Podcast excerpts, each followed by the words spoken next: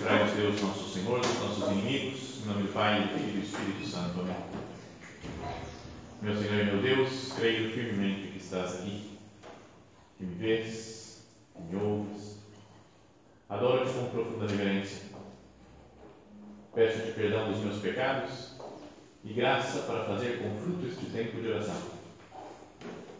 Minha Mãe Imaculada, São José, meu Pai e Senhor, meu anjo da por mim.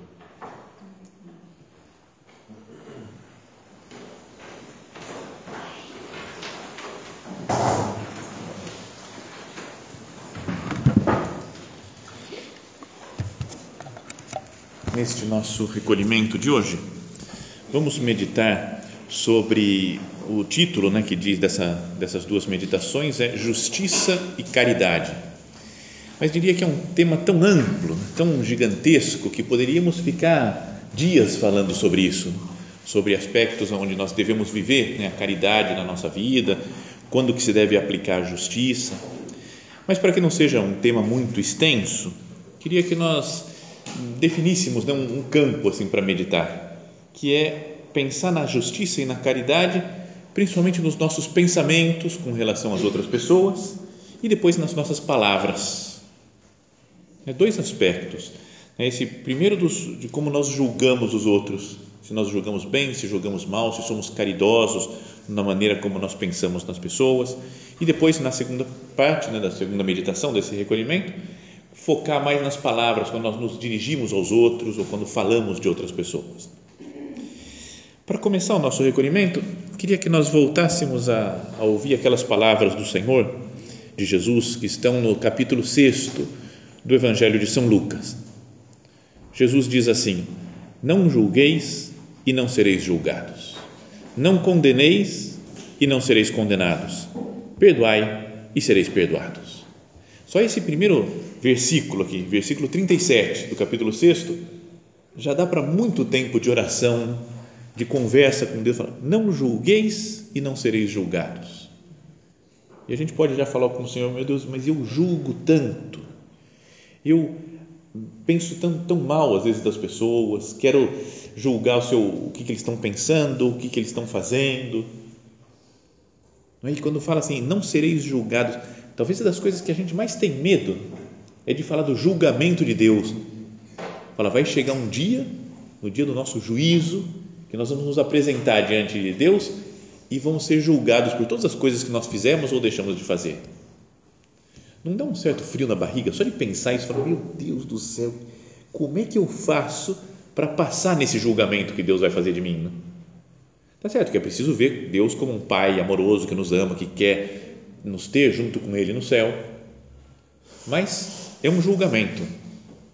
E aqui Jesus dá a fórmula, ele fala: não julgueis e não sereis julgados. Beleza, Deus não vai me julgar, Ele vai aceitar eu entrar no céu se eu não julgar os outros. Não condeneis e não sereis condenados. A condenação eterna no inferno é o que mais nos amedronta. Vai falar, não condena os outros, esse também não vai ser condenado. Perdoai e sereis perdoados. E depois Jesus continua falando naquele né, dai e dar-se-vos-á, colocar-vos-ão no regaço uma medida boa, cheia, recalcada e transbordante, porque com a mesma medida com que medirdes, sereis medidos vós também. Então, não é bom que nós tenhamos uma medida grande, ampla, generosa, uma medida de amor para com as outras pessoas, para que Deus também nos olhe assim, né? com amor, com compreensão, né? com misericórdia. Por que vês tu a palha no olho do teu irmão e não reparas na trave que está no teu olho? Quando eu era bem pequeno, devia ter 4, 5 anos, ia à missa com meu pai, eu escutava essa coisa daqui do, de, da trave no olho e eu imaginava, só a única trave que eu conhecia era de futebol. Né? Imaginava a trave com a rede, o campo, o gramado, mas dentro do olho, eu não conseguia imaginar como, o que, que significa isso, uma trave dentro do olho, não, não conseguia entender esse negócio. Mas, e é verdade, né, gente? Jesus fala aqui, ó, como podes dizer a teu irmão, deixa-me, irmão, tirar do teu olho a palha, quando tu não vês a trave que está no teu olho? Hipócrita, primeiro tira a trave do teu olho e depois enxergarás bem para retirar a palha do olho do teu irmão. Então, vamos fazendo nossa oração, né? que cada um dentro da sua, da sua alma agora vá conversando com Jesus presente aqui no sacrário. Não julgueis. Por um lado, para muitas pessoas, às vezes né, para um pai, mãe de família, né, para um professor, é obrigação julgar. A pessoa, um professor que fala, não, eu não julgo ninguém. E quem preencheu, fez a prova inteira e tirou 10, ou quem entregou a prova em branco, dá na mesma, porque eu não julgo ninguém. Então está errado, ele tem que julgar. O pai e a mãe, diante de uma ação de um filho pequeno, tem que julgar se foi boa ou má a ação para corrigir ou para elogiar, para saber como educar a criança. É? Um, padre, por exemplo, tem que julgar, às vezes, quando uma pessoa vem e se confessa. Não, então, ele tem que julgar, fala, bom, isso aqui foi um pecado, mas Deus perdoa. Então, é importante, né? Os superiores assim, tem que tem que julgar de vez em quando, mas que nós queiramos julgar a ação concreta e não a intenção da pessoa, não o coração. Muitas vezes, sei lá, uma pessoa tratou mal outra, a gente pode falar essa ação que ela fez de tratar mal, de falar mal, está errada, está equivocada, mas eu não consigo ver o que, que tem dentro do coração da pessoa só Deus fala, a Sagrada Escritura, que Deus perscruta os corações. Né? Deus sabe, Deus conhece os corações de cada um. Mas nós não, nós temos, né, olhamos o exterior só. Lembra que no Evangelho aparece algumas vezes que os fariseus pensavam mal de Jesus e falava, e Jesus, lendo seus corações, né, ou vendo o que havia nos seus corações, disse tal coisa. Jesus, sim, ele, ele julga, ele sabe o que acontece dentro do coração das pessoas mas que nós, se temos a função né, de julgar, não julguemos a intenção, não julguemos o coração, mas a ação concreta para ver se é preciso corrigir ou não. Mas em muitos outros casos, a gente não tem obrigação de julgar, não tem essa, esse dever de julgar e julgamos mesmo assim. Não é? Façamos um exame de consciência, como em geral qualquer pessoa quase que passa pela nossa frente, a gente já instintivamente já julga. Né? Fala, gostei ou não gostei, está certo ou está errado. Não é uma coisa que alguém fala e nós continuamente vamos julgando né? se está certo, se está errado, se estamos concordando, se não estamos concordando. Não é? É, sobre as pessoas, né? nós, nós julgamos, às vezes nós condenamos, não perdoamos. Não é verdade que às vezes nós parece que somos uma espécie de máquina julgadora? Uma coisa que, qualquer coisa que acontece, que aparece diante dos nossos olhos, ou que nós lemos, ou que nós escutamos, e nós nos sentimos quase na obrigação de julgar. Perdão, meu Deus, pelas vezes que eu que eu sou muito duro, muito rígido no julgamento das pessoas. Quando eu fico condenando os outros sem ter nenhuma função né, de julgar. Vamos pensar mesmo diante de Deus né? uma pessoa que pode estar fazendo algo né, objetivamente errado, externamente errado, a sua ação, mas eu não conheço a, o coração da pessoa. Será que eu não posso encontrar sempre uma desculpa para a pessoa? Quando nós amamos alguém, nós encontramos desculpas para essa pessoa. É? A mesma ação, às vezes, né, que uma pessoa pode fazer, se eu não gosto, eu falo, está vendo o que ela foi fazer? porque ela é assim por causa disso e disso daqui, ela fez assim porque no fundo o que ela está querendo e a mesma ação feita por uma pessoa que nós amamos, nós falamos, não, mas não, não foi intenção dela fazer essa coisa errada, é a mesma coisa, mas o nosso modo de julgar é muito diferente, se tem amor ou se não tem amor. E nós deveríamos, né, como cristãos, deveríamos ter como o coração de Cristo. E fala assim no Evangelho de São João, no capítulo 3, Jesus dizendo: Com efeito, de tal modo Deus amou o mundo que lhe deu seu Filho único, para que todo aquele que nele crer não pereça, mas tenha vida eterna. E aí fala: Pois Deus não enviou o Filho ao mundo para condená-lo, mas para que o mundo fosse salvo por ele. Deus não, não enviou Jesus para o mundo, seu Filho, para que condenasse o mundo. Veio para salvar, né, para perdoar, para morrer por nós, para dar sua vida morreu na cruz para nos salvar, sabendo que nós temos pecados. Fala, Deus não enviou o Filho ao mundo para condenar o mundo, mas para que o mundo fosse salvo por ele. E a gente pode às vezes pensar, né? Deus me enviou aqui no mundo. Eu sim, eu tenho que condenar o mundo, tenho que condenar as pessoas, eu tenho que julgar quem fez coisa errada. Jesus vem para perdoar, para salvar o mundo. Então, será que eu não deveria pensar nisso? Jesus, eu tenho que, se eu tenho que te imitar, eu tenho que perdoar as pessoas. Ter um coração um pouco maior, né? que não fique pegando no pé das coisas, dos erros, dos defeitos dos outros. Que nós tenhamos uma, uma capacidade de perdão grande, né? generosa, ampla. Não seria muito melhor o mundo né? se nós conseguíssemos nos perdoar sempre? Perdoar as pessoas, pensar bem das pessoas. Não seria diferente a nossa vida, nosso, nosso relacionamento pessoal com os outros? se eu procurasse nem pensar mal de ninguém, só pensar bem. São José Maria fala assim: não admitas um mau pensamento acerca de ninguém. Não admitas um mau pensamento acerca de ninguém, mesmo que as palavras ou obras do interessado deem motivo para assim pensares razoavelmente. Mesmo que pareça, tá, tudo está me indicando, me mandando pensar mal da pessoa. Eu falei, eu não vou julgar. Não admitas um mau pensamento acerca de ninguém. Senhor, me muda o meu coração, me transforma para que eu seja uma pessoa diferente. Quantas vezes eu julgo? Quantas vezes eu penso mal? Quantas vezes eu, eu, eu deixo de perdoar as pessoas? Fico guardando uma raiva por alguma coisa que me fizeram, que me falaram? O mundo não, viveria muito mais em paz se a gente parasse de julgar e se a gente conseguisse perdoar os outros. Lembra aquela parábola de Jesus? Não trouxe aqui o texto exato da parábola, mas que foi até o texto de uma, do Evangelho de um desses dias passados, de um dia dessa semana. Daquele quando Jesus, São Pedro vem perguntar para Jesus: Mestre, quantas vezes tenho perdoado meu irmão quando ele pecar contra mim? Até sete vezes? E Jesus fala: Não te digo que até sete vezes, mas até setenta vezes sete. A nossa reação talvez mais imediata é falar, humilhou São Pedro. Né? E São Pedro, sei, sete vezes. Olha só o que fala Jesus, 70 vezes sete. Mas São Pedro, falar de perdoar sete vezes é mais do que a gente consegue perdoar. Né? Não, uma pessoa que vem e me ofende, fala uma coisa que eu não gosto, uma brincadeirinha que eu não gosto. Eu falo, para, eu já falei para você que eu não gosto disso daí.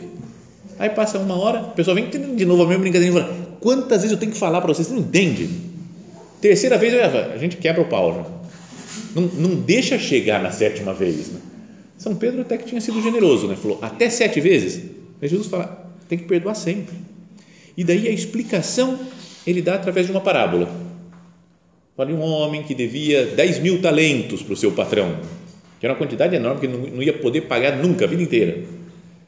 Então o homem falou: então você tem que ser vendido como escravo, vender a mulher, os filhos, tudo, e todos os seus bens para pagar a dívida. E ele se joga aos pés do patrão e fala: Tem paciência comigo, eu te pagarei tudo. E fala que o patrão ficou com pena dele e perdoou toda a dívida. Falou: Pode ir embora, está tudo certo. Coitado, você não tem como pagar mesmo. Perdoou toda a dívida. E ele saindo, encontrou um companheiro dele de trabalho que devia 100 denários, né, uma quantidade irrisória, pequeniníssima, perto do que ele tinha sido perdoado. Pediu para ele perdoar também e ele não quis saber, falou, jogou na prisão aqui lá até que ele pagasse a sua dívida. Não é, não é revoltante? Não tem alguma coisa que deixa a gente irritado com aquilo? Fala, ele acabou de ser perdoado pelo patrão, uma quantia imensa que ele não ia poder pagar a vida inteira e não consegue perdoar um trocado lá que, tava, que o outro amigo estava devendo para ele.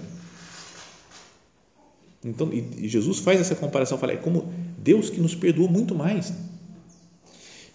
Se nós fôssemos pensando, Deus desse uma luz especial para nós lembrarmos agora todos os pecados, grandes ou pequenos, que nós fizemos ao longo da vida inteira. Já pensou? Desde que nós nascemos. Bom, nascemos não tem muito pecado. A partir de uns sete anos, oito anos, que tem um pouco mais de noção, todas as coisas erradas que nós fizemos, as mentiras que nós dissemos, todas as vezes que nós ofendemos alguém, todas as vezes que nos deixamos levar por pecados contra a castidade, todas as vezes que a gente exagerou na comida ou na bebida, todas as vezes que a gente perdeu a paciência com alguém. Já pensou? As preguiças nossas, aí, o orgulho, invejas, tudo, Deus mostrasse tudo para a gente, falar, meu Deus, eu ia morrer. Quem que foi? Não sei se foi, acho que foi o São João Maria Vianney, né, o cura d'Ars, que pediu para ver como ele era, como que Deus via, e aí ele viu e quis morrer porque falou muita sujeira, muito pecado. Então, Se um cura d'Ars se via muito pecador, imagina a gente, gente normal, super pecador, se Deus mostrasse tudo como nós somos. Não era para ficar assustado e falar, meu Deus, eu não, eu, eu não posso continuar vivendo, né? tão pecador, tão miserável que eu sou. E Jesus nos perdoa sempre, nos perdoa tudo. Cada vez que nós já confessamos na nossa vida e ouvimos a absolvição, né? eu te perdoo, Deus perdoando os nossos pecados, como é que eu posso não perdoar alguém? Por mais que a pessoa seja chata e, tá no meu, e pega no meu pé e procurou me prejudicar na vida, mas perto do que eu fiz já para Deus, do que cada um de nós fez para Deus, assim, eu vou perdoar todo mundo, não vou ter raiva mais de ninguém. Já pensou se, se Deus nos concedesse uma, uma graça mesmo especial de não ter raiva de ninguém, de não pensar mal de ninguém e de perdoar todo mundo?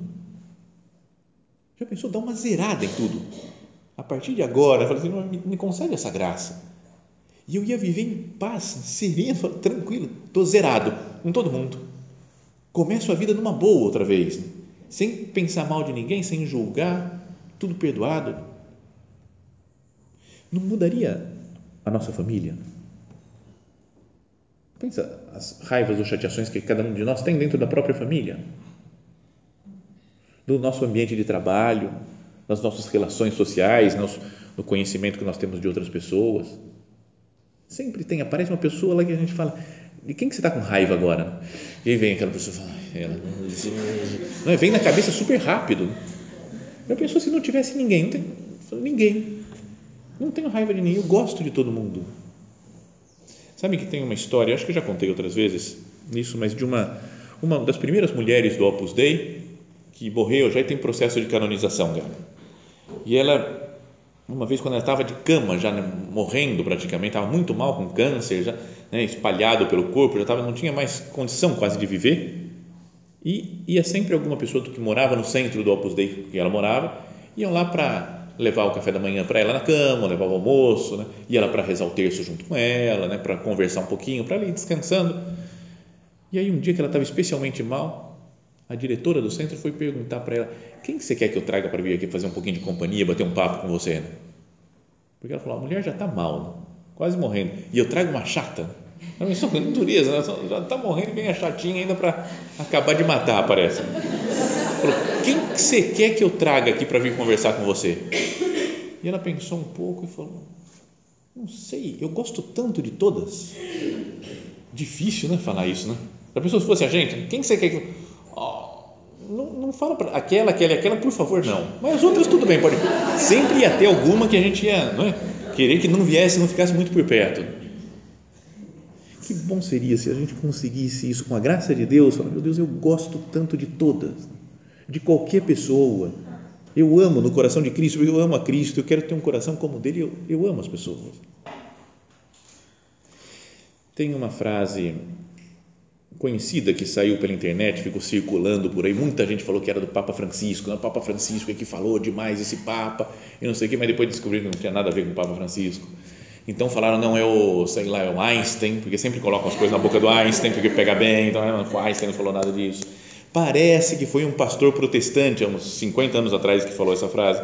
E é legal, tudo bem, pode, pode meditar do jeito que quiser, não sei de quem que é exatamente, mas a frase é boa.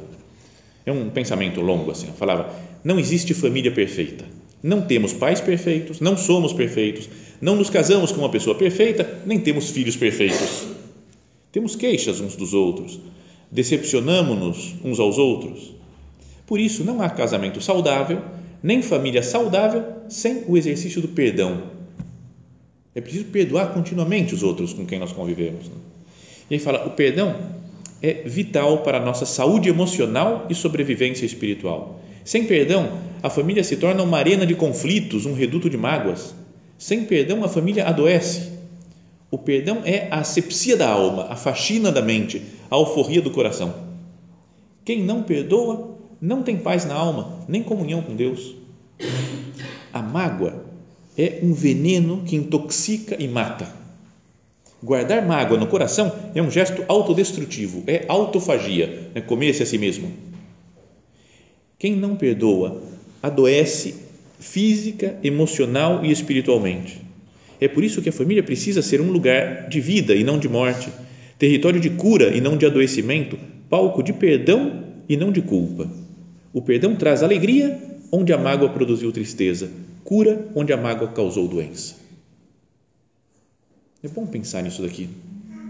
Será que eu não devo né, perdoar? Pensar nas coisas que, das pessoas que me ofenderam e falar: agora, Senhor, eu, eu perdoo essa pessoa. Eu quero deixar aqui nas tuas mãos, Jesus, diante de você, qualquer preocupação passada, qualquer ofensa que eu recebi, qualquer tristeza que as outras pessoas me causaram e quero sair limpo, né, purificado daqui dessa, desse tempo de oração. Me lembro de quando eu estava na faculdade, antes de ser padre, nem sonhava que ia ser padre algum dia, e estava estudando física na Unicamp. E as matérias da física eram super difíceis, então era um sofrimento né, difícil, estudava, estudava horas e horas, varava a noite estudando. E me lembro de uma prova de mecânica geral que era super complicada e o professor complicava mais ainda por cima. É, e fui fazer a última prova, tinha que tirar, acho que cinco para passar e tirei quatro e meio uma coisa, sabe? Você fala, não, não acredito, não, não, não pode ser. Eram cinco questões, longas cada uma das questões. E então eu fui falar com o professor, professor, não faz isso comigo, eu não vou ter que fazer tudo outra vez por causa de meio ponto. Vamos ver, olha só essa questão aqui, professor, está vendo? É, valia dois pontos. Eu fiz quase inteiro, errei lá no finalzinho um negócio. Reconheço que eu errei. Então acho que um e meio poderia me dar de, como um e meio de ponto nessa questão. Ele olhou e falou, mas eu acho que vale um só. Eu falei, o senhor acha que vale um? Se o senhor achar que vale um e meio, eu passo. Mas eu acho que vale um. Aí eu falei, e essa outra questão? Eu fiz metade, ou mais da metade até então, pelo menos um ponto vale. Deixa eu ver. Olhou. É, mas eu acho que vale meio ponto só. Eu falei, então, se senhor achar que vale um, eu passo também. Mas eu acho que vale meio. Ou seja, não teve nada para fazer, repetir de ano é o único professor que eu lembro nome e sobrenome dele. Não vou falar aqui, obviamente, mas os outros eu esqueci, porque faz tantos anos, já esqueci. Esse é nome e sobrenome de raiva que ficou. Ele achou que valia tanto, então eu tive que fazer de novo a matéria. Então, agora, Senhor, eu perdoo esse, esse cara, perdoo. Eu não, eu não quero viver com, com, o peso de ficar arrastando a raiva do professor, mas está tudo certo, tá, tudo em paz. Nem vivo mais de física, agora sou padre, não tem mais nada a ver com a história. Mas será que a gente não deveria, né, com a graça de Deus, purificar nossa alma? Quanto tempo que a gente gasta julgando os outros? Quanto tempo a gente gasta pensando mal das pessoas? Quanto tempo né, a gente gasta com uma mágoa né, que vai tomando conta da nossa vida? Qualquer coisa que uma pessoa tenha me feito, às vezes há muitos anos atrás, eu fico lembrando, recordando o sofrimento meu Deus, me dá graça para ser uma pessoa que tem um coração grande, que sabe perdoar, que não vive para essas coisas, não vive para ficar sofrendo, para lembrar de mágoas. Guardar mágoa no coração, diz essa frase aqui que líamos, é um gesto autodestrutivo, vai fazendo mal para nós. Quem não perdoa adoece física, emocional e espiritualmente. É por isso que a família e qualquer outro ambiente né, precisa ser um lugar de vida e não de morte, um lugar de perdão. Então, agora, né, nesse recolhimento, fazendo nossa oração, renovamos o nosso desejo né, de perdoar os outros, de viver em paz com as pessoas, de aprender né, a conviver com amor com todo mundo, imitando o exemplo de nosso Senhor Jesus Cristo. Que Nossa Senhora nos ajude nessa, nesse empenho né, em ter uma vida nova. Não, imagina Nossa Senhora sempre com um olhar bondoso, um olhar carinhoso, materno para qualquer pessoa. Não se pode imaginar Nossa Senhora falando mal de alguém, né? Dá para imaginar, não, não, não, combina, né? Falar, vem cá, vem cá, deixa eu falar um negócio para você aqui, uma fofoca. Não, não existe isso, né? Nossa Senhora não faz fofoca, Nossa Senhora não pensa mal, não fica julgando, perdoa tudo. Né? Então vamos pedir para ela, né? minha mãe, cuida de nós, transforma o meu coração para que eu tenha um coração semelhante ao seu, semelhante ao do seu filho Jesus, né? para que eu saiba perdoar todo mundo, não julgar ninguém e assim viver em paz com todos.